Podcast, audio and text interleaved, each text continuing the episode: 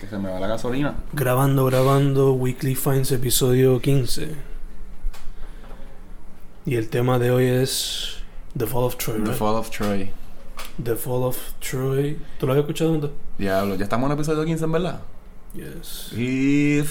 Este, pues, mano, yo eh, había escuchado esta banda cuando jugué Guitar Hero por primera vez. Of course. Yeah. ¿Tú sabías eso? Que salía en Guitar Hero. Sí. Este, pues yo escuché la de FCPRE. El título sí. El título de ese que es un acrónimo gigante. Mm. Este, y la razón por la cual como que te lo recomendé es porque como que tenía curiosidad y quería explorar lo que era el math rock. Y pienso que esto es un ejemplo bastante popular. Sí. O por lo menos abarcador. Yo creo que ese fue para mí back in the day, como que la introducción a eso. a eso, ¿verdad? Yeah. Yeah, Y aún así, después de haber escuchado el disco, que me gusta, lo que me gusta en particular son los arreglos de estos que hacen que suenan como un robot. Sí, son bien, bien rápido. Sí. Este, que están tapeando la guitarra. Mm. Este, pero aún así, mi canción favorita sigue siendo FCPRS, Mm. más que por la nostalgia. Mm. Pero el disco entero estuvo chévere. Y como que me- voy a ver si me pongo a escuchar más de ese género. ¿Escuchaste el primer disco no? O El que te envié, el de. Se llama Doppelganger. Ah, ok. Yeah. Yeah.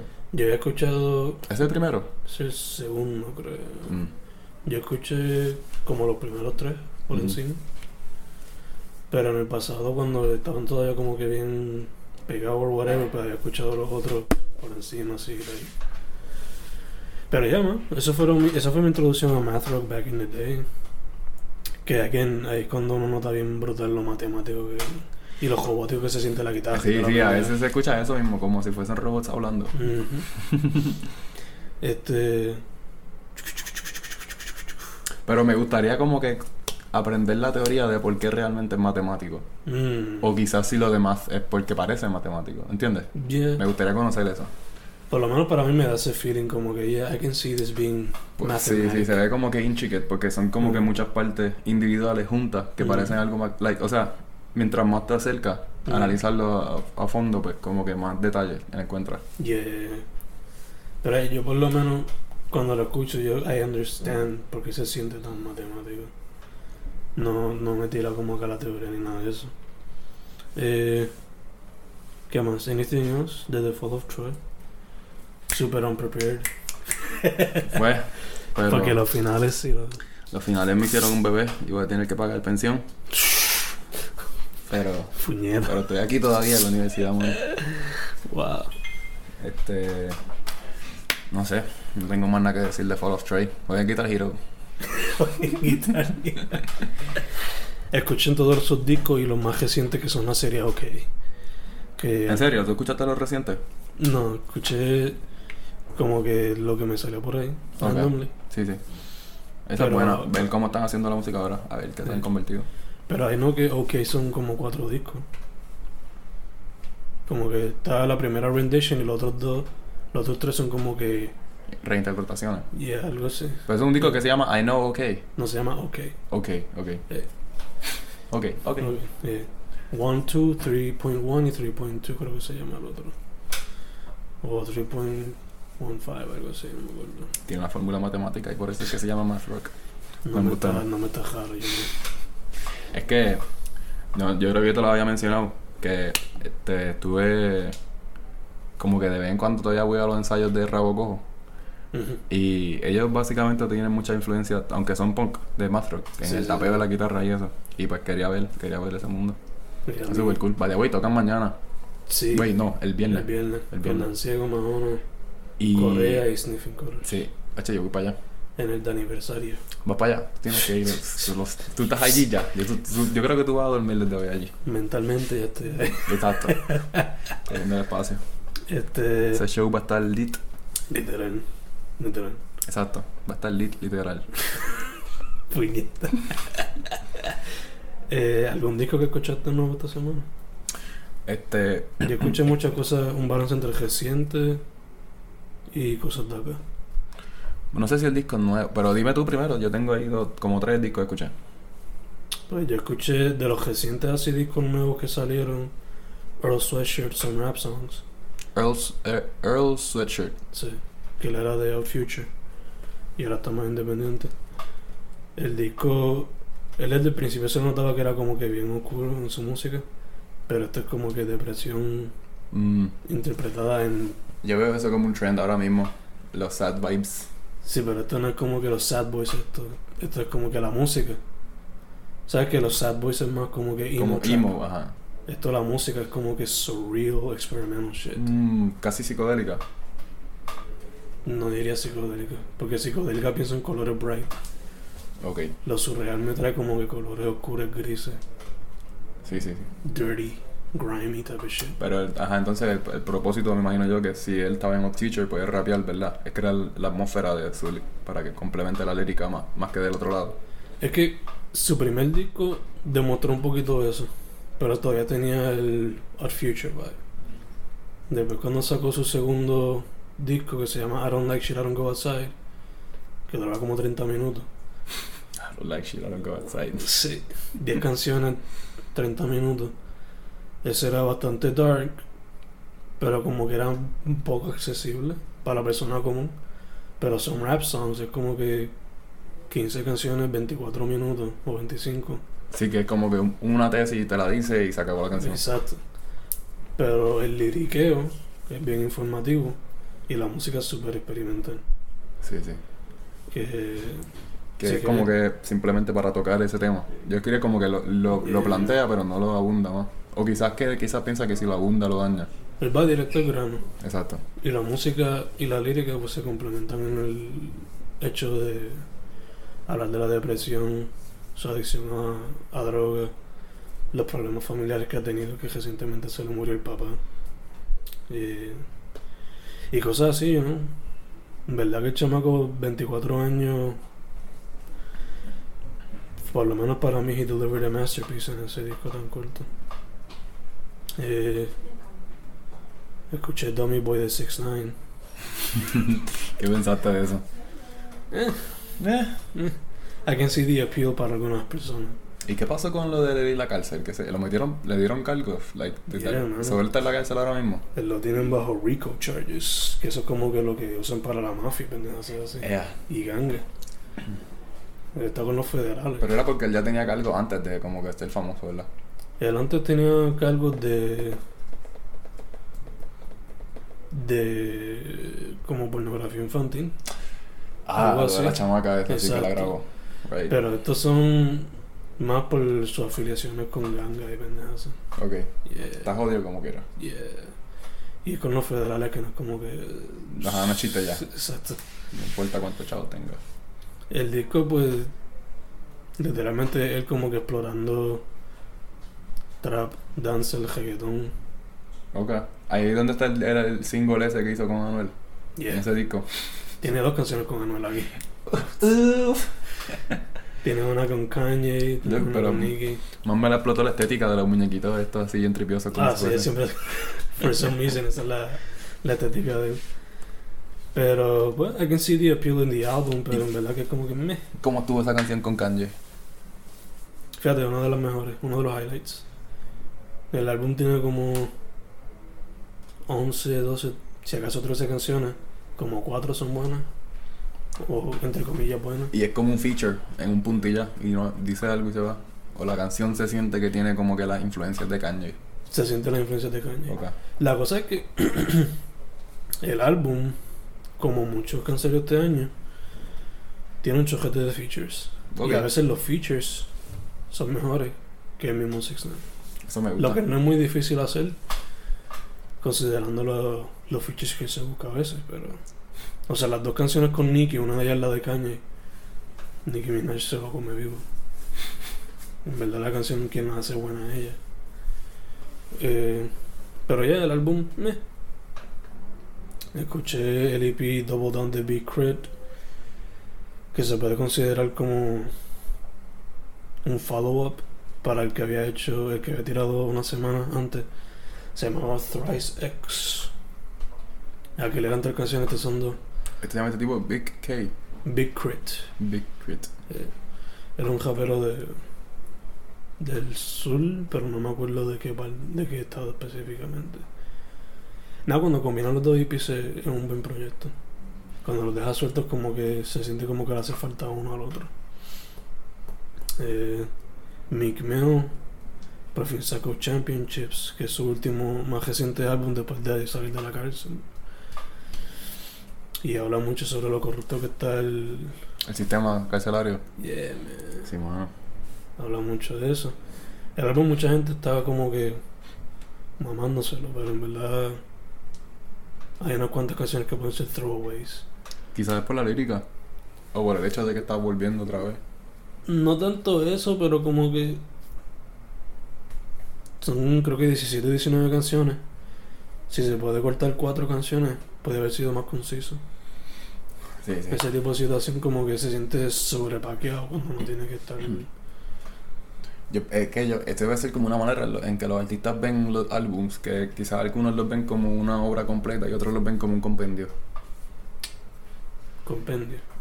Ajá, queriendo decir como que esta es la música que yo hago, Mm. tómenla, esto es lo que voy a hacer por un año. Pero otras Yeah. personas toman un concepto y lo expanden en un álbum. Sí, sí, sí. Pues en este, además de lo de la cárcel, él también habla como que su relación con Filadelfia. Porque la, la cosa es que el álbum es como él estuvo tan fuera de. Estuvo como dos años sin tirar música. Por estar, por estar en la cárcel. Por estar en la cárcel y brigando otras situaciones. Pues es que por eso se sintió como que tenía que reponer el tiempo perdido. Además de que probablemente lo único que hacía en la cárcel era escribir. También, ya.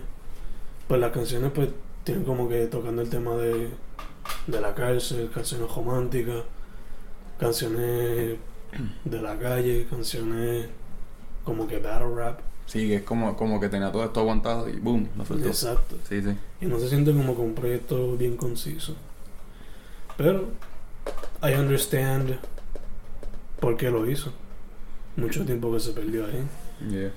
Y Jay-Z se tiró un verso ahí que, Sí. bruh, se come todo el disco. Nice. Lo, mucha gente lo está considerando el mejor verso del año de, en hip hop Ok. y de su carrera. De Jay-Z. Eh, Diablo, y ese tipo ya lleva un par de años. bruh, va para 50 pronto. imagínate. Eh, también escuché Streams of Thought Volume 2 de Mm. Black Thought, el rapero de The Roots. Uh. A principios de, a mediados, creo que fue en verano, sacó el primer volumen de eso, que eran cinco canciones. En este es con otro productor, pero sigue en la misma línea como que hip hop, conciencia, political rap, cosas así. ¿Se parece a, a The Roots? ¿O es como que algo diferente? Más o menos, sí. Boom bap, un poquito jazz y un poquito funky a veces. Es la misma línea de producción, pero pues es más enfocado en su en su liricismo y en su letra que otra cosa. Escuché Lunch Meat y Bread, que son dos EP del productor The Alchemist. Que Ese nombre está chévere. él, él- él produce mucho para Action Bronson. Y So, tiene esas pistas como que boom bap, que a veces son psicodélicas, a veces siente que son como que de la tierra. Action Bronson llega al estudio, escucha la pista y dice, fuck, that's delicious. Literal. Literal. Muchas de las pistas tienen samples bien soulful. y ya, los dos EPs son buenos. Son en total. Porque ponen las canciones regulares con los contenidos explícitos y todo. Ajá. Y después las pone como que clean. Guay. Si, si, com- No si sé, compraste el álbum, claramente estás esperando algo. Sí, y en verdad no sé por qué lo hace. Eso es como para radio ya. Yeah. O por lo menos lo estará dando como hacían los viniles antes, que veces ponían con vocales y después los instrumentales. Eso, está, eso, está, eso es una mejor idea. So, algo así, I guess. Que eso es algo que él hace, a veces venden los discos en viniles todavía. En vinilo. Yeah, pero eso está de moda. Pero. Ya, los dos están brutales. Y yo por ahora paro ahí porque tengo un montón más. Que tú buscaste. Que tú escuchaste. Yo te escuché de álbums que son relativamente nuevos. Bueno, no sé si son nuevos, ¿verdad? Pero no, no deja ver de qué año es. 2014. Ya, ya, ya no es nuevo, ¿verdad? Tiene cuatro años. Y- Esto es como que Cheek to cheek, ¿de qué? eh, Lady Gaga con Tony Bennett. Uh, yeah. Son covers de jazz. Sí, que son, Pero- son duetos entre ellos, ¿verdad? Sí, está bien chévere, en verdad. Siento que es como. Traer la, esa, ese, ese mismo jazz, ella no lo, no lo cambian tanto, pero se escucha como que mucho mejor producido, una mejor calidad. Mm. Ella tiene una tremenda voz para cantar jazz y yo, y yo pensaría que Tony Bennett, ya por ser viejo, como que cantaría bien chavado, Mm. pero como que utiliza su rango bien Mm. y está cool. En verdad son canciones que ya como que ha- han sido famosas en algún tiempo, Mm. como Chick to Chick. Mm. Este, este, pues nada, escuché eso, en verdad. Este, escuché también, no está aquí porque por alguna razón Tool no tiene como que un artist, este, una ¿Qué? página de artista, Tool, Ah. Ajá. en, en Spotify, pero... ¿En serio? Sí, mano, lo que sale es un playlist. That's weird. Y ellos son muy excéntricos. Pero escuché Lateralus completo, nunca lo había escuchado. Mm. Y me jugueó. ¿Tú lo has escuchado? No, full no. Hacho, es que me hablaron de como que el de, de que supuestamente hayan usado la secuencia Fibonacci para hacerlo. Mm. Y que y después me puse a buscar la información de eso y que, que las líricas siguen el patrón, Mm. el, el- los time measures, la, la, la manera en que este ut- repiten los versos. Mm. También sigue la secuencia. Y está brutal, loco. De- desde que yo pienso que desde el minuto 18, Mm. que em- empieza como un preludio a la canción esta de, de Schism, que tiene la línea de bajo esa bien famosa. Pues desde ahí, como las próximas dos canciones que son Parabola y Parabola, es como una canción gigante, está tan cabrona. mm. Y yo jugueo, me jugueo con eso. Y, y más la lírica, las líricas son como bien metafísicas y el tipo este habla de cosas bien surrealistas. Y me gusta eso. Mm. Yo será, no será de droga, Diego. Está bien, Fame. Este, sí, es de eso, en verdad. Este, era obligado, loco. Si tú te pones a mirar los visuales de sus discos, son como que bien psicodélicos o, o algún viaje de DMT, qué sé yo, de hongo. Mm. Algo así. Ese no es el punto, eso está cool. Sí. Pero ese no es el punto. Eh, sí, mano, ese, ese progreso que está bien cool. By the way, hay una versión en YouTube que después que se acaba esta secuencia de canciones bien épicas de Parabol, Parabola, de momento hace corta y pone como que un jam session de la persona que lo subió bien random. Y son como cuatro acordes en repetición. Yo creo que lo hizo más que para que no le pueden copyrights. Ah. Que no es igual técnicamente la, Yeah. el disco. Y yo, pero mira qué huevada es esta, cabrón. Por lo menos dame el link para la canción que falta. Te quita el vibe ahí bien brutal. Sí, mano, es como si hubiese, como si yo hubiese llameado y hubiese puesto el sample ahí pf, encima del disco. Te sentiste y Un poquito. te escupieron la cara con eso. Bueno, pues sí, este también escuché un disco que se llama, o sea, el, di- el- creo que se llama The Space Race, pero es de una banda que se llama Public Broadcasting System, o no sé si es una banda, es un grupo, el artista. Mm. Y ellos lo que hacen es que básicamente el álbum es ambience music, pero un poquito más intensa. Y utiliza samples de voice recordings históricos Mm. para crear un ambiente. Uh. So, por ejemplo, este, este que The Race for Space se llama.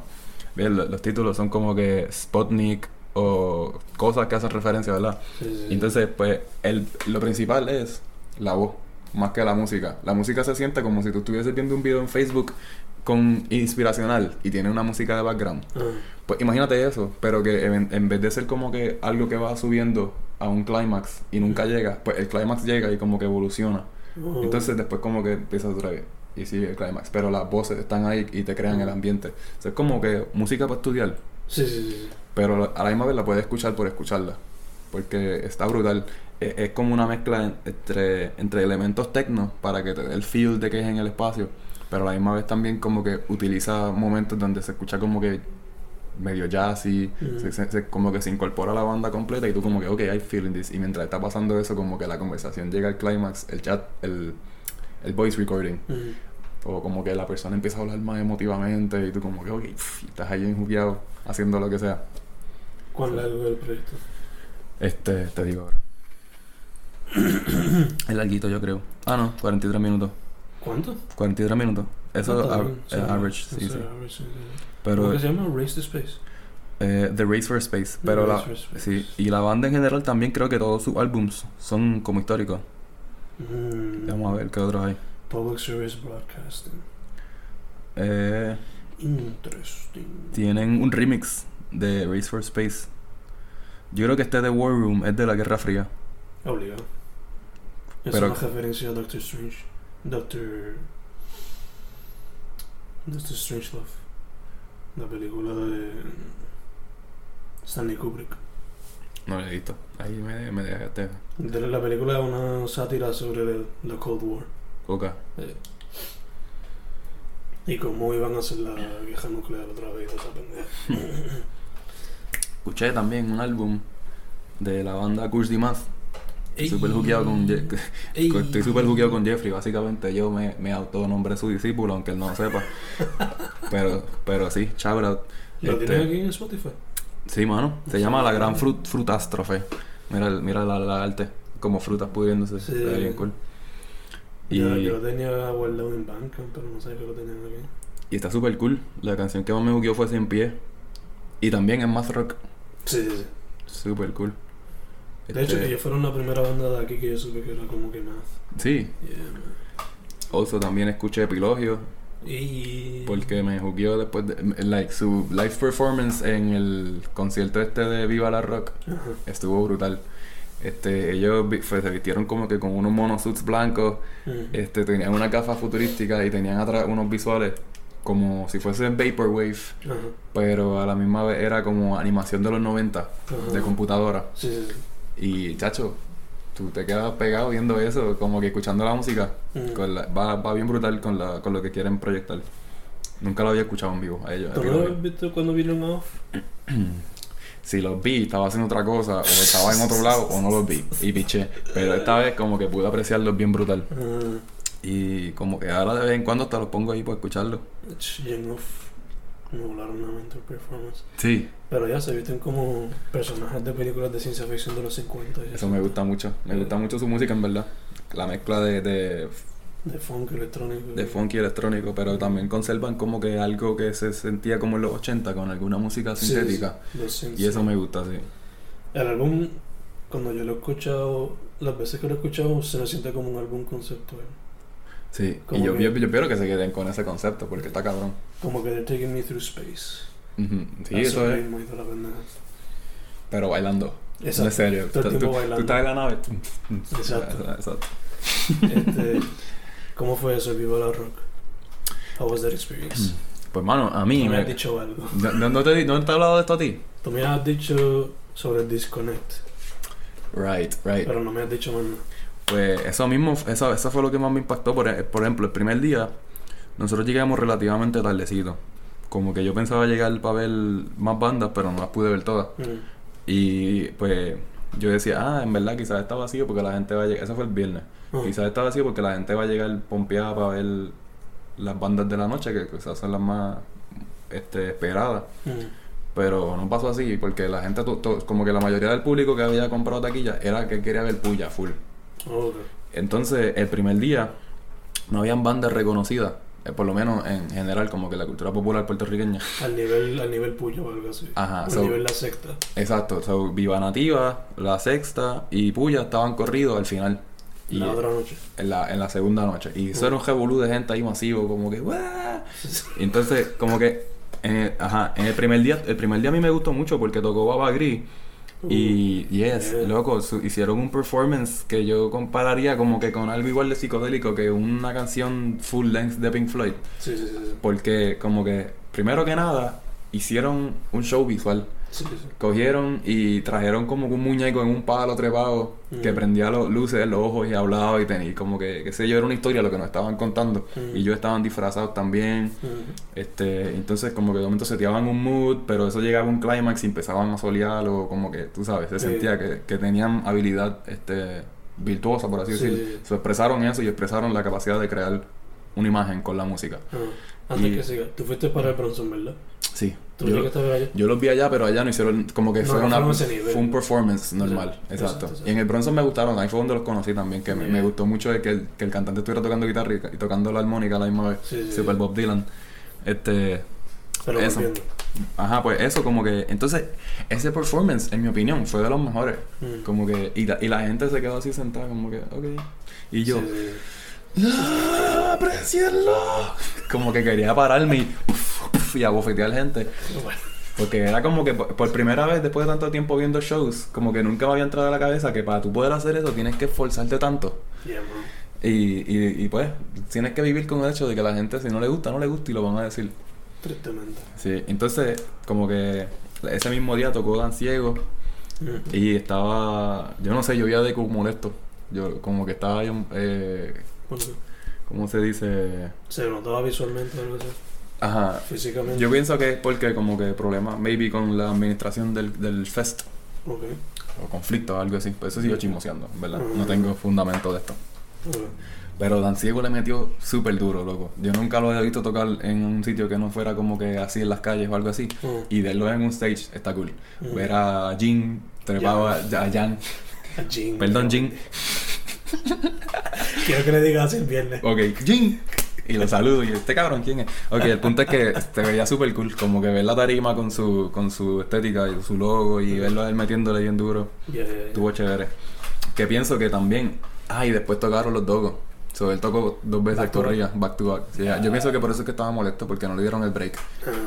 Y lo, lo que tengo entendido es que se supone que Niño Planeta tocara In Between. Que es una banda como. Sí, es bastante old school.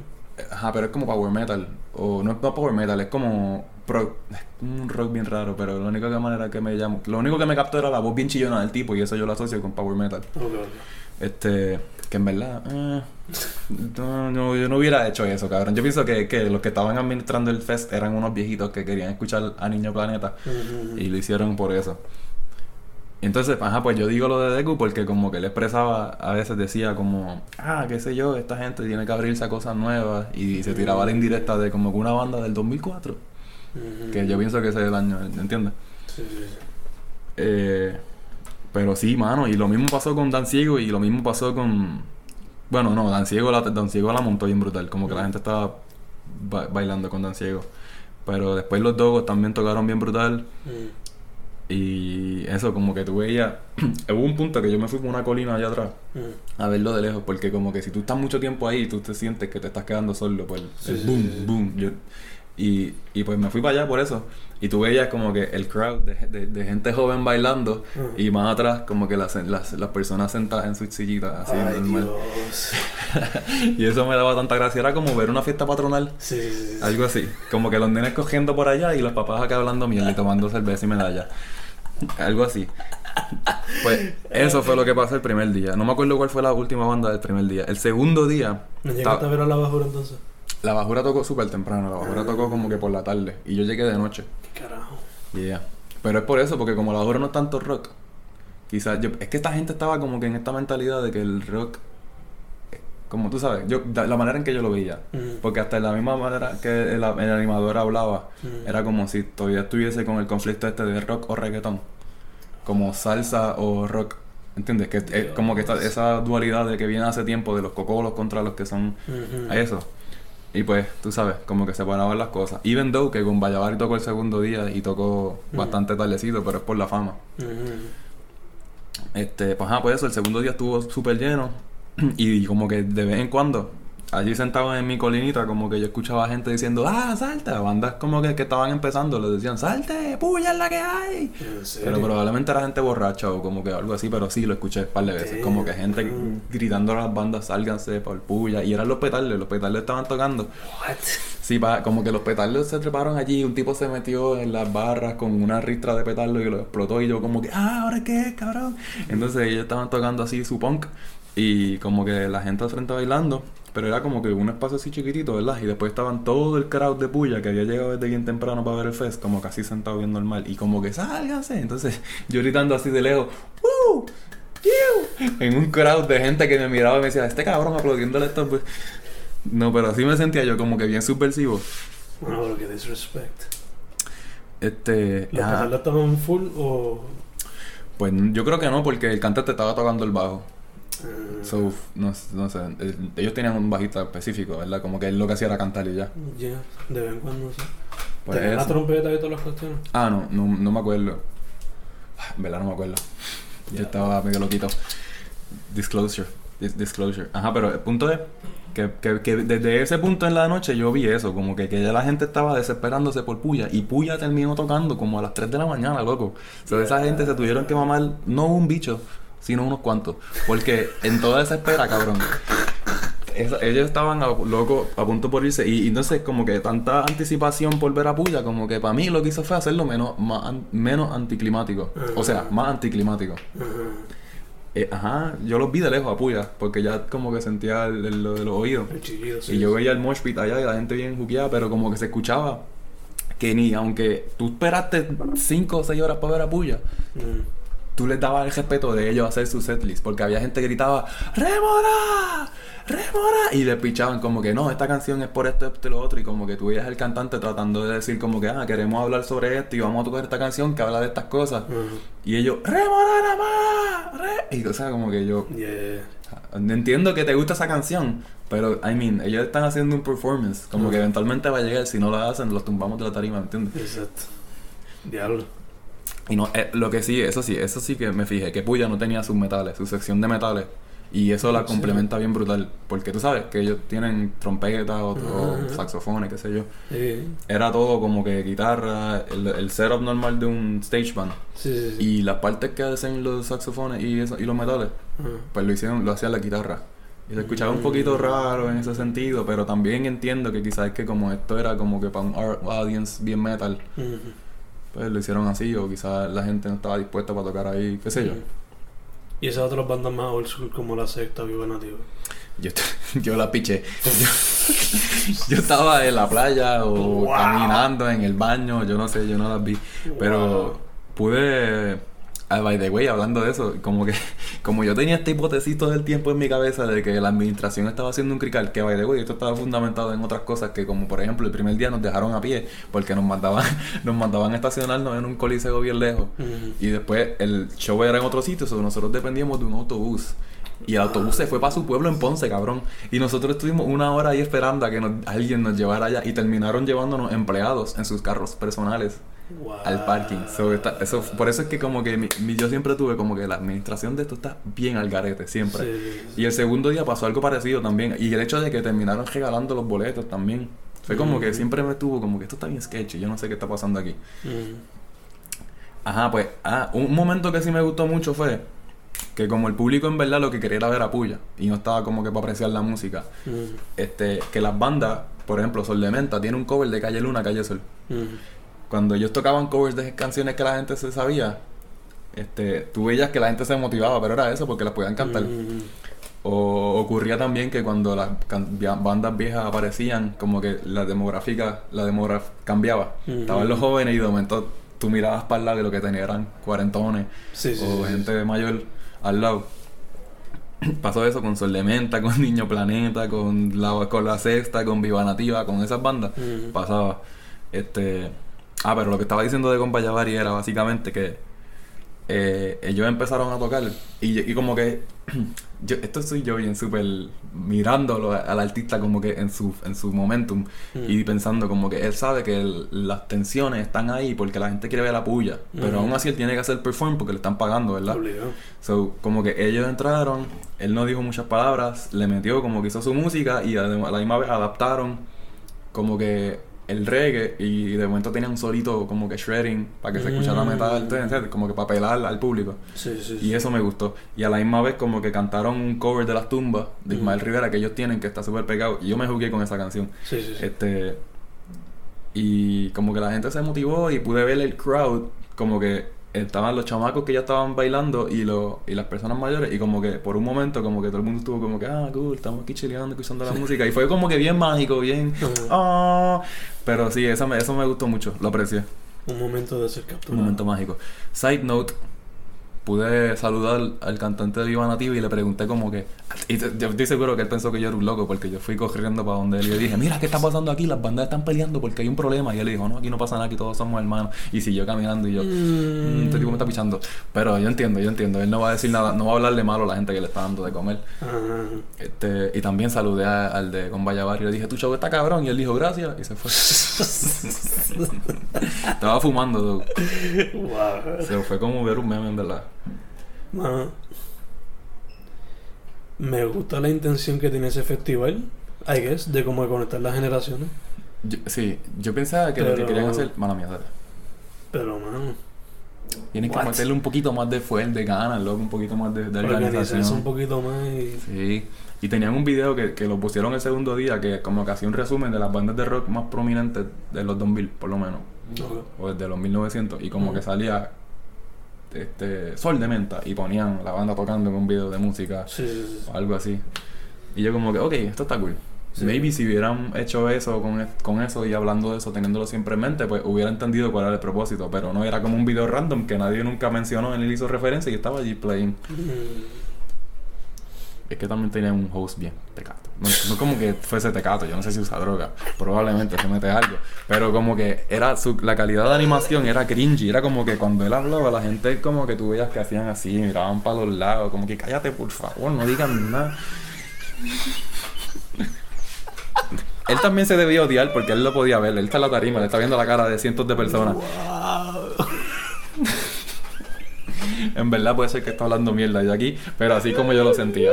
Yo pienso que si hubiesen llevado maybe a, a, a la Vampi hubiese hecho mejor animación que ese tipo, más simplemente porque la gente la puede reconocer y aunque ella no supiera de la música era como que, bueno gente, estamos aquí para escuchar rock, ¿verdad? Y todo el mundo, "Uah". pero no era, ¿sabes? Ya. Quizás invitaban a Chente de ahí, esa no. Quizá, pero Chente, cu- probablemente Chente costaba más que ese tipo. Ya, literal. De hecho. Wow. Ese, ese, ese es mi opinión. Ese es mi, si tuviese que escribir un reportaje sobre el Viva la Rock Fest, eso sería. Es que como el primer- la primera vez que lo hacen, pues. Hopefully, si lo hacen otra vez, este. hayan arreglado todo eso de joder. Yeah. Y me gusta el lugar donde que cogieron. Pero es que yo sentía como que, tú sabes, a, a la misma vez la, la, la falta de conexión en generaciones. Como que yo esperaba, eh, eh, después de haber vivido mi experiencia en el Bronson Fest, que era básicamente como un Woodstock, pero tú sabes, más low key. Sí, sí. Que la gente está por ahí haciendo lo que le da la gana, hay casetas y gente chileando. Ujú. Ese se sentía más como que eh, comercializado. Ok. Y, y yo como que te- sentí un poquito de resistencia en cuanto a eso. Ujú. Porque todo era bien caro, como que si tú no llevabas, como que te cateaban a entrar y, y era, esa- era un poquito raro en ese sentido. Pero maybe yo no he ido tanto a music festivals, en verdad. No, but I, I get it. Eh, y No. es necesario, porque tú no sabes, es bien fácil entrar a una pistola, así, o bien, Sí. cual- ahí es loco. Pero a la misma vez tú podías entrar lo que sea, sin, sin, como que era tan fácil Ujú. hacer el smuggle algo, que como que el cateo estaba como por formalidad. Ok, ok, ok. ¿Cuánto estaban, like, los drinks y esas cosas? Las medallas eran a 3 por 10 pesos. ¿Qué? Eso es caro. O una por 4. Wow. Sí, pa, y eran vasos. I mean, I guess they have to make some money. Las botellas de agua, dos pesos. Pero yo miré al tipo que estaba haciendo pizza y le dije, mira, yo no tengo un peso. Y se puso así pejitos de popi, ojitos de popi y él dijo, está bien, toma. Y me la dio porque él, sa- él sabe que, es- que eso es como que jugar chavo. Que ¿Tú sabes cuánto tú le estás sacando una botella por los pesos? ¿Tú te imaginas a alguien en la luz vendiéndote una botella de agua a dos pesos? Que tú estás ahí como que, pues vamos a ayudar a este señor. Y tú sacas un peso y él, son dos. Lo- así mi, o sea, yo sé que ustedes no están viendo mi cara, pero como que vale un millón, guys. Yo lo miro y acelero, cabrón. Le cojo la botella, le no doy ningún peso y me voy. Que por la falta de respeto. Un paquete de agua te salen En- 6 pesos, si acaso. algo así. Ni eso, loco, yo creo que cuatro o algo así. ¿Cuatro? Ajá, y, y tiene como 30 o algo así. Mm. 24. ¿Qué sé yo? Que si las vendes a dos pesos te sacas ahí, chacho. Sí. Pero es como en, lo- en lo- en los festivales de música que son electrónicas, que la gente se mete un montón de drogas que, que le, le secan la boca. Mm. Ahí sí que las, bo- las botellas de agua las explotan, loco. Yo pienso que la- los chavos lo hacen en la- más en el agua que en las mismas taquillas. Porque la gente parece como si estuviesen cuatro días deshidratados Yeah. tomando agua. Que de hecho vi ahorita una promo de que viene el Electric Holiday. Si eso siempre lo hacen, ¿no? Pero aquí va a estar el adiós cajillón en ese. Who the fuck is he? I mean, yo aquí estoy despe- siendo despectivo, pero maybe tiene una carrera. ¿Te acuerdas la canción de en el Servicajo Church? Esa persona. en el Servicarro Church. Ahí sale también Robertito Chong, pero like, el tipo que sale, uno de ellos, pues yeah. Ok. Pues, no y sé. Obligable es más conocido por otras cosas, pero I'm not that into. Exacto. Porque No según Twitter- No. Según Twitter y Instagram me informan, el tipo tiene una carrera full time. I guess entertaining on the internet. Ok. so, va a ser como el animador. No, I think he's gonna like performer. perform. yeah. Ok. Porque también he does, he does music como tal. So, Viva la Rock. ¿Cuántas estrellas de 5? O de 10. Mira, yo le doy. Por ser la primera vez, tomando en consideración. Por ser la primera vez, yo le daría dos de Q molesto de cinco. ¡Wow! No, mano, en verdad, en verdad aprecio que trajeron a Puyo otra vez a relevancia. Pero, like, o sea, no vale la pena pasar como que todo ese revolú de falta de administración y falta de un itinerario. Que eso hubiera ayudado un montón, un itinerario, porque tú sabes, como que si tú, tú dices, ah, yo quiero ver esta banda, esta banda y esta banda, so voy a estar ahí a esta hora. yeah, yeah, yeah. No que voy a perder mi tiempo y voy a ponerme de mal humor. Como que aunque tú no lo pienses de esa manera, eso es lo que va a pasar. Porque se espera si estás pensando en el futuro. Obligado. Ok. Ya, ese es mi review. y es, Un, un breve anuncio. Este viernes va a estar Dan Ciego en Off the World. De aniversario. so. está mejor que Puya ya. Embuste, ¿no? No, no, no, no. Yo no quiero aquí crear polémica, en verdad, pero Dan Ciego, ha aparecido a Dan Ciego, ha aprendido que, que, que hacer performance es mucho más difícil de lo que la gente piensa. Sí. David the Boy Babies. The Babies. Sí. Los Boys. Eh, ¿Qué más? Dime tú. Ah, lo otro que escuché. Que fue un montón. J.I.D. que le es un rapero. ¿Sabes J. Cole? Ajá. Pues J.I.D. o Jed, como le dicen. Él está filmado a la izquierda de. de J. Cole. Ok, so que la producción, eso afecta en verdad. Tienen el mismo vibe o un vibe parecido. Eso es lo que estás diciendo. Se, en el sentido de que es liricismo, sí. Ok. Pero las pistas pues son variadas entre boom bap, trap. Pero el enfoque siempre es como que storytelling, liricismo y un mensaje. Ok. Y eso también tú lo puedes ver en J. Cole, Sí. específicamente en KOD. Sí. Y el chamaquito, I think he's like our age más o menos. Uf, 20 y pico, 20, ¿tú ¿tienes cuánto? 20 qué? 23.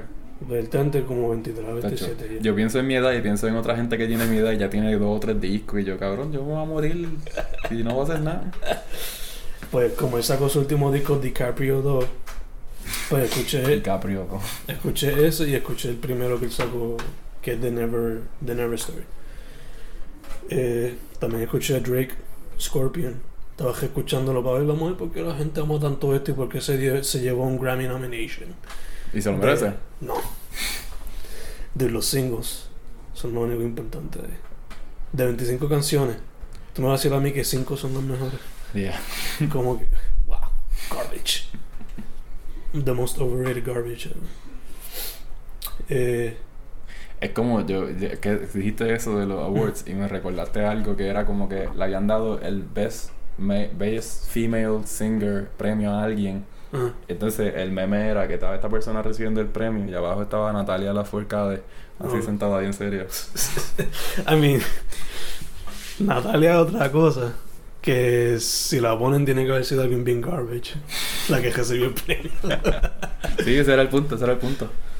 Pues Drake, I mean, I get, the- I get the appeal, pero mano, en verdad que el hype que se llevó, se nota que el internet explota todo a niveles demasiado altos. Sí. Yo pienso que es porque la gente se deja llevar en vez de pensar por sí sola. Literal, hermano, literal. Quizás si el álbum fuese de 13 canciones en vez de 25, hubiese sido mejor. Mucho mejor. pero pues estamos en el tiempo de streaming, so hay que hacer numeritos. Eso es cierto. Eh, escuché el score de Ralph Breaks the Internet, porque vi la película. ¿Te gustó? Yeah.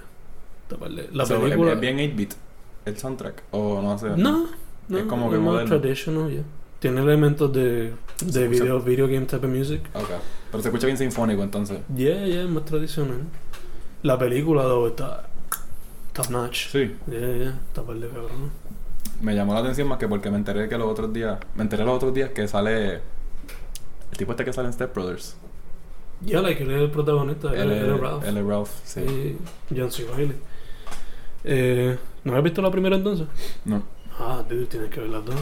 Las dos están par de cool. Ya, ya me la han spoileado mucho. Ya sé lo que trata. Qué triste. Se lo sé. That sucks, man. Voy a darme bien duro en la cabeza a ver si se me olvida. Eh, entonces, ya escuché el último disco de XXX Tentación, Skins, Tentación. que se nota que es un cash grab y están como que exprimiendo al pobre difunto. ¿Se murió? Yeah, dude, he was. Él lo mataron en. Él lo mataron, creo que fue en verano. o sea, esto es como uno de esos discos que son canciones que él ya había grabado, pero la gente, pero como que el estudio terminó de producir, So, en verdad, técnicamente no es del artista. Yeah. Sí, y algunas que- canciones ni se notan que son canciones full, son como que ideas. Like, la única que se puede considerar más completa es la que hizo con Kanye. Y fue porque Kanye tiene un feature ahí que las tiene como 3 minutos. El resto son como que pss, menos de 2. Son 10 canciones y dura como 19 minutos. En verdad es un insulto para. Como muchos discos que son como que. Luego de que muere el artista. Pero pues, es que hay que sacarle el chavo mientras. Sí, también estaba pensando que quizás también eso puede ser, aunque siempre va a estar la variable de que, ¿sabes? Le quieren sacar chavo. Que lo hacen como que por respeto póstumo, como que, ah, pues esto es lo que nunca la gente va a saber, tómenlo. Mm. Aquí es que también es por eso. Pero a la misma vez yo espero que esto sea lo último. Y no saquen algo más. El remix del remix del remix en el año 2023. Sach. Todavía estamos escuchando a Tentación. No me está raro que lo hagan más. Sí, mano, si lo hacen con Jimi Hendrix. Exacto. tiene, tiene como cuatro álbumes después de muerto. Ajá. Entonces, para lo local, escuché varias cosas de artistas locales. Uf, cuéntame de eso. ¿Cómo está la escena? Eh, este no es escena, pero pues es un álbum super funny. Ok. Un álbum navideño que se llama Se, se aprendió Se prendió el arbolito Uf. de Ñejo. Se escucha pa- de como de, Exacto, de comedia de la parodia. Yeah. Una parodia navideña donde mezclan eh, ritmos navideños con reggaetón Uf. y Ñejo de Ñejo y Dálmata. Le incluye también un poquito de smoking weed all over the fucking thing. Me gusta, me gusta. Eso es lo que vamos a nosotros a poner. Como que de aquí a 15 años, en unas navidades de alguien de nuestra generación, esa va a ser la música que va a estar playing. Obligado, obligado. Ahead of its time, to be honest. So, it's basically, imagínate Harold and Kumar Christmas, la película esa, Ajá. pero que sea Ñejo. Uf. So, Navidad mezclado con sweet smoking y ese tipo de comedia de stoners. Eh, entonces, lo independiente, pues Marlon Frank, él sacó un EP que se llama Fases, él es un beat producer. Ok. Duke lo conoce, de hecho, estuve Sí. con él desde chiquito. Ya, qué cool. Yeah. Estudio, ahora mismo está en California, tengo entendido. Pero el punto es que el EP, mano, so replayable, it's so good. Like, cuando estaba escribiendo estos días lo tenía en repeat, 15 minutos. Imagínate cuántas veces se escucha. Mientras yo estaba escribiendo por hours. Y, man, Escuché Odisea Amarte de la banda de punk Garnata. Ganata. Eso, eso es un buen nombre para una banda punk. Ya, mano, está bien cabrón, no nada. Ganata. Ah, no, no sé cómo lo gritarían, pero en verdad me lo imagino. Pues el proyecto es como hardcore punk, pero en la primera canción que es el intro y en el- la última le meten elementos como que de psico- psychedelic music y noise. Ajá, pero, y- pero como que mantiene la intensidad punk o es como que un interludio psicodélico y después vuelven a la punk. La primera es psicodelia full, Ok. pero la segunda, hardcore, la última, hardcore punk y termina convirtiéndose como que en noise. Nah, ok. Yeah. Noise. Yeah. Eh, One Soul, Seven Lives. ¿Eso también está aquí? Yeah. ¿De quién? Esa es la banda. Ah. Ellos sacaron un EP que se llama literalmente EP. Eh, y la banda es como que metalcore. Qué hipster son. La banda son como que metal y metalcore. It's okay. Metalcore, metalcore es como que algo así. Yeah. Eso esa, es- no es por nada, pero como que esa música a mí no me, no me motiva. Por eso, porque como que se pone repetitivo. eh. exacto y, y cuando llega el drop siempre es lo mismo, es como que una como- batería bien pesada, una caja más pesada todavía. Yo lo veo como Tiene potencial. la versión metal de dubstep, to be honest. Sí, Se pone predecible. lo veo, lo veo. Pero la banda como que pues, se le nota claramente esa influencia como que del metalcore de, de los 2000 de Hot Topic y eso. De los topic. Sí, man. Pero están trayendo algo nuevo a la mesa, güey, eso. Esa es la cosa, se le nota mucho eso, en verdad no, no hay como que mucha variedad. Sí, sí. Pero vamos a darle un break como Exacto. que quizás Es su primer project, so. también. Escuché Dios bendiga el trap de Gaby Chuleta y Omar y Jay-Z. Amén. Dios bendiga el trap, sí. Que viva. Eh, creo que es la primera el primer proyecto colaborativo de, de traperos underground de aquí. Uh. Que eso es algo que hacen a cada jata allá afuera, por ejemplo, qué sé yo. Future recientemente hizo uno con Juice World. No, sí, eso solamente resulta en la como que una escena más fuerte. Exacto. Pues el EP hizo algo que los artistas de allá afuera no no hacen de manera efectiva. Siguen una línea en, en tema. Por ejemplo, aquí el trap es eh, either sonido, es como que bien dark, como que dark trap. Y muchas de las canciones pues son como que de, esos temas relacionados a gang violence o pariseo o drug use. Que son temas que esos tres artistas tocan frecuentemente. Y algo que no hacen allá afuera es que lo mantienen corto, preciso, al grano. Entonces son cuatro canciones de 12 minutos en total. Ya, Y ya. saliste.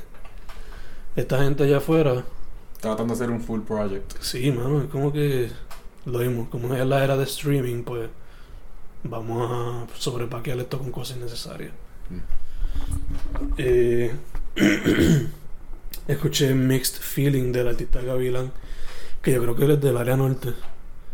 El proyecto Over- Gavilán. Yeah. Javier siempre uno piensa ecuación de gavilanes, I guess. Loco, full. Si no, estás viviendo en otro país. Eh, pues el proyecto por lo por la mayoría es como que emo rap, emo trap y R&B. Que en verdad tuviese más potencial, pero la calidad de la grabación pues puede ser demasiado como que el mixing y el mastering no es la mejor. So le quita como que del potencial que uno puede ver. Pero again, creo que es un artista súper del patio, como que, que lo graba en su closet y todo. I don't know, Eso, I don't know the person. appreciate it. Sí. En verdad yo no conozco el chamaco. So, break. A ver, Sí, dale sí. break a ver. ¿Qué género me dijiste que era? Como que el emo trap y R&B que está haciendo, saliendo ahora. Esa mezcla así. Y tiene un buen nombre para eso. Gavilán. Pues, literal, perfect. Tiene que hacer un proyecto que se llame Tormenta de Pasiones. La, ¿cómo que se llama? Doña Bárbara. También. Dude, no es por nada, pero I can see this happening. sí, y volviéndose popular también. Eh, escuché Envy, su EP Faces. Eso es todo RB, excepto la última canción que tiene un poquito de rap. Ese está par de chévere. Se le nota el potencial, aunque a veces como que demuestra mucho su influencia de The Weeknd. ¿Cuál es el artista? Envy, Andy. sí. Se nota mucho como que la influencia de The Weeknd y eso así. Eso no está mal, en verdad. Yo pienso que. Yeah. Bueno, si, si, si es como que el punto que parece copiado, pero. Pues, O sea, sí, entonces como concluir Van Fleet, pues entonces... Eso, to- o sea, yo no sé ahí, ¿cómo fue el meme? Yo no sé ahí, pa. I don't know about that I one, don't chief. know about that. Pero tú me lo enviaste, pusiste eso a mí o a Seba. Hace, hace. A Seba. This ain't it, chief. eh, pero ya, se nota mucho la influencia, pero you know, again, he's still starting. Y eso siempre como que se nota en el primer proyecto, you know. Sí, sí, que. Ajá, es inevitable. Exacto. Escuché Puerto Funk, que es un EP de campo, que era un producer. Que no Y- es Campo Holmio. No, no, Se no. llama Campo. Campo. Con K, Con K. me acuerdo. Yes. es la tercera vez que lo mencionas. Exacto. Siempre pasa lo mismo a mí. Él, es- él se pasa mucho con Recluso. Sí. Porque son parte de un colectivo que se llama SP Cult. SP siendo como que la máquina para hacer los beats y eso. Uh, Yeah. Punto es que este EP, él coge, hace beats originales y samplea vocales de canciones súper famosas. Y lo que hace para, para que no le den... Copyright. de- exacto. Pues distorsiona las voces bien, cabrón. mm, Las pero se entiende todavía lo que es. Exacto. Una de ellas es Se vale todo, todo de Calle 13. La distorsiona a tal punto que tú no. Tú sabes. La pone como que. La pista la pone súper diferente. La letra la pone como que más lenta a veces. Los nombres de las canciones son épicos. Por ejemplo, esa canción se llama. Ay. Tú eres de esas que abren la boca. Tú eres de esas que abres Henneken con la boca. Que es un verso de la canción como tal. Sí. So, eso es como que parte del appeal del EP de tres canciones. Escuché también. El último que escuché. ¿eh? O no, escuché también Grita, de un grupo que se llama Imágenes. Ajá. Ese- eso es un- el álbum se llama Grita, ¿verdad? Exacto. La banda son super pop rock influenced y latin rock influenced de los 2000 y 90. Como que se nota bien brutal la influencia del pop rock americano y el latin rock estilo la secta. Y I think the guys son como que esa los músicos. Son ocho canciones. I can understand the appeal para la gente por ahí, pero it's not my cup of tea. Yeah. Si lo ponemos así. Como la banda que ella esta que puso Anthony. No, no a ese nivel. no a ese nivel. No, ¿Cómo era no, que se llamaban? Ni me importa.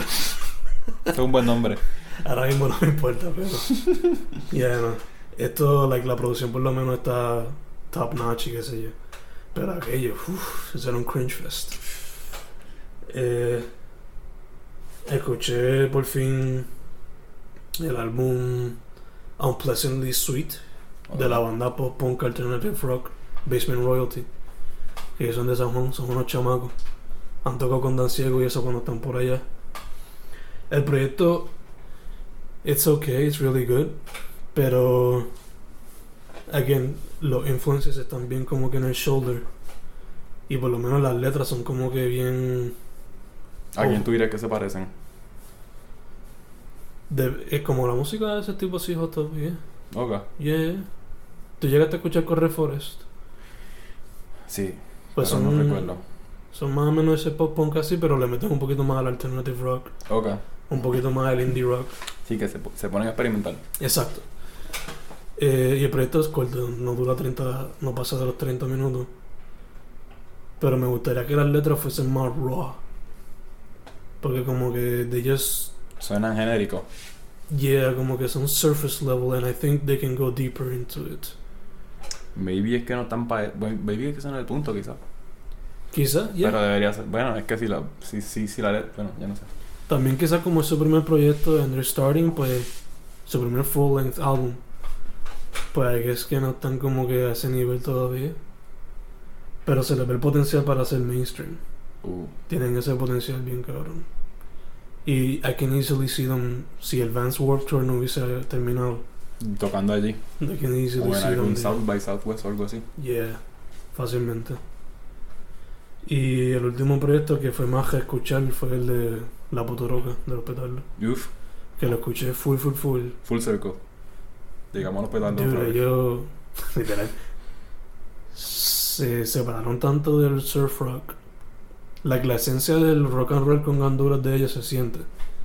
Pero se tiraron más como que para los sonidos salseros. Tienen una canción que es un bolero. Y la... la y la foto. Está, está bien, es bien puertorriqueña. Es como, Yeah. una, como un espíritu taíno con maracas y guira, Sí, qué sé yo. el cover, sí. Se tiraron más como que para el sonido latino caribeño que otra cosa. Como si fuese Latin Jazz.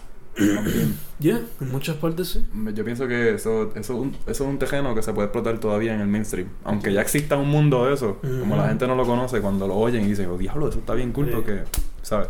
De hecho, tienen una canción que exploran un poquito lo electrónico. También. Eh, Nice. Y la primera, la de Potoroca, tiene una, una parte que es como que un hip hop, que es un verso nada más, pero tú sabes. Se nota que están dispuestos a seguir explorando más allá. Which is awesome, porque ellos tienen el potencial de. Sí, eh, y tienen experiencia también. Tienen un par de años en el negocio. El álbum ayer lo usé para ejercicio, una horita. Uf, ¿qué hiciste? No, caminar, you know. Ah, ok. Cardio nada más. Big 90X. Escuché, no, muchacho, me muero. Calisthenics. Escuché, escuché ese y algunas canciones de Ribajeto. Ese Uf. fue el- el- la música de ejercicio. ¿Tú fuiste el que me enviaste el álbum de Ribarreto como espía? Agente 00. Sí, Uf, yeah. ese álbum hecho, ese fue- vale oro, loco. Parte de eso fue lo que escuché yo. Hacho, es que eh, Comida. a mí ya que me gusta la música de detective, imagínate con el toque como que latino. Ajá. Y, y, y lo- los bongos estos que usan, bien rápido. Sí. Como que bien... Hacho, Como que bien funky. Se me sube la adrenalina y quiero empezar a coger y a mirar para los lados con una pistola que no tengo. Pero eso fue todo lo que yo escuché.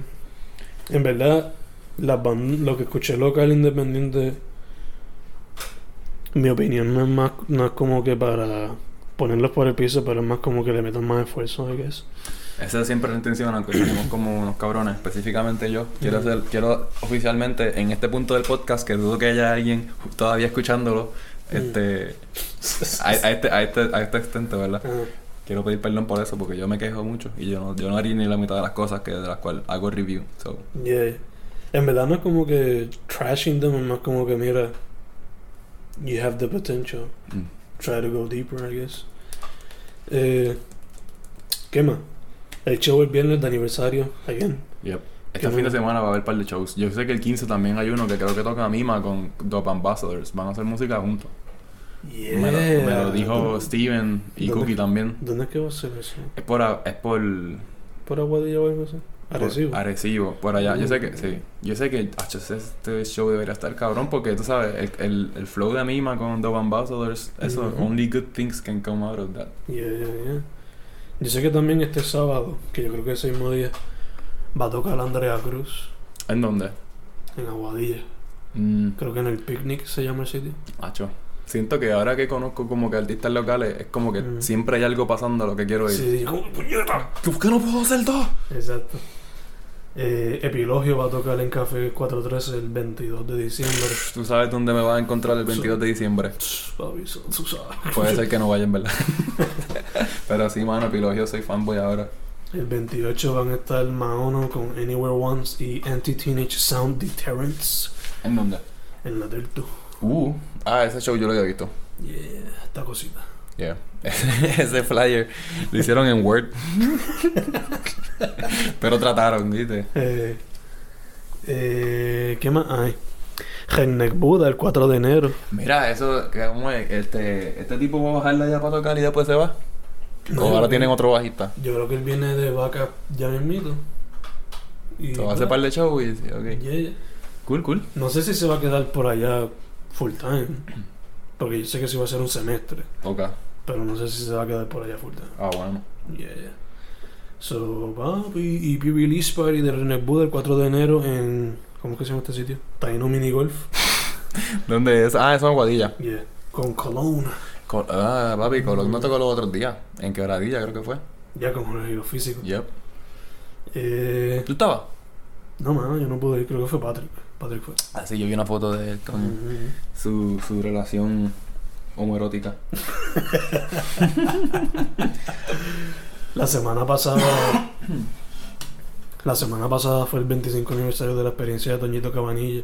Nunca lo he visto, mano. y Quiero ir más que porque sus flyers son bien interesantes. Mira eso, vete, that's what I mean. El, el último que yo viera que era como una calle Ajá. y los letreros de los negocios eran la información. Que by the way, ese, eso, esa idea ahora lo usaron también los Rivera Destino. Oh, sí. ¿Sabes quiénes son? Sí. Los de los covers de trap. Ajá. Pues ahora es como que están en la barra que hicieron donde te- cantaron Te Boté. Ajá. Así con ese mismo estilo de arte están ellos y los anuncios por ahí. Oh, claro. Que está trending, eh, bueno, no sé si está trending, maybe. Pero ese, ese estilo de flyer es mucho más cool. Porque es como que se, se nota que es homemade, pero a la misma Ajá. vez es de calidad, loco. Exacto. Y es bien llamativo. Este, este flyer de la experiencia de Toñito Cabanilla, que tocó Zafacón, Corre Forest, Oído Simple y otro artista, eh, el cover contiene un Q-tip con cerilla. Y como una silla de juega. Ajá. Este, ah, es como si fuese un, Un show en un, en un asilo. Exacto, algo así, más o menos. cool. Era cool, pero los viejitos mochando, pero yo creo que se mueren. Estaría cabrón. ah, este también, este sábado también toca Reyes con el piso 9. ¿En dónde? En la incubadora creativa, el evento va a ser en la casa de Fillo. Ah, que es como un museo en San Germán, ¿verdad? No, aquí en, San- aquí en Mayagüez. Aquí, Mayagüez. pero es eso, como un museito, ¿verdad? Sort of, kinda, yeah. Algo así, es como algo histórico. Va a ser un pop-up store. Y. Y yeah. Algo más. So- no, mano, no tengo más nada que decir. Chile. Estoy estoy súper cool. Pues papi, para el aniversario el, Nos vemos el viernes. el viernes. A morir mochando. No sé, pero quiero ir a apreciar la música, though. Estoy viejo para mochar ya. Tengo artritis. Entonces, Weekly Finds, episodio 15. Gracias, gente. We're out. Appreciate it.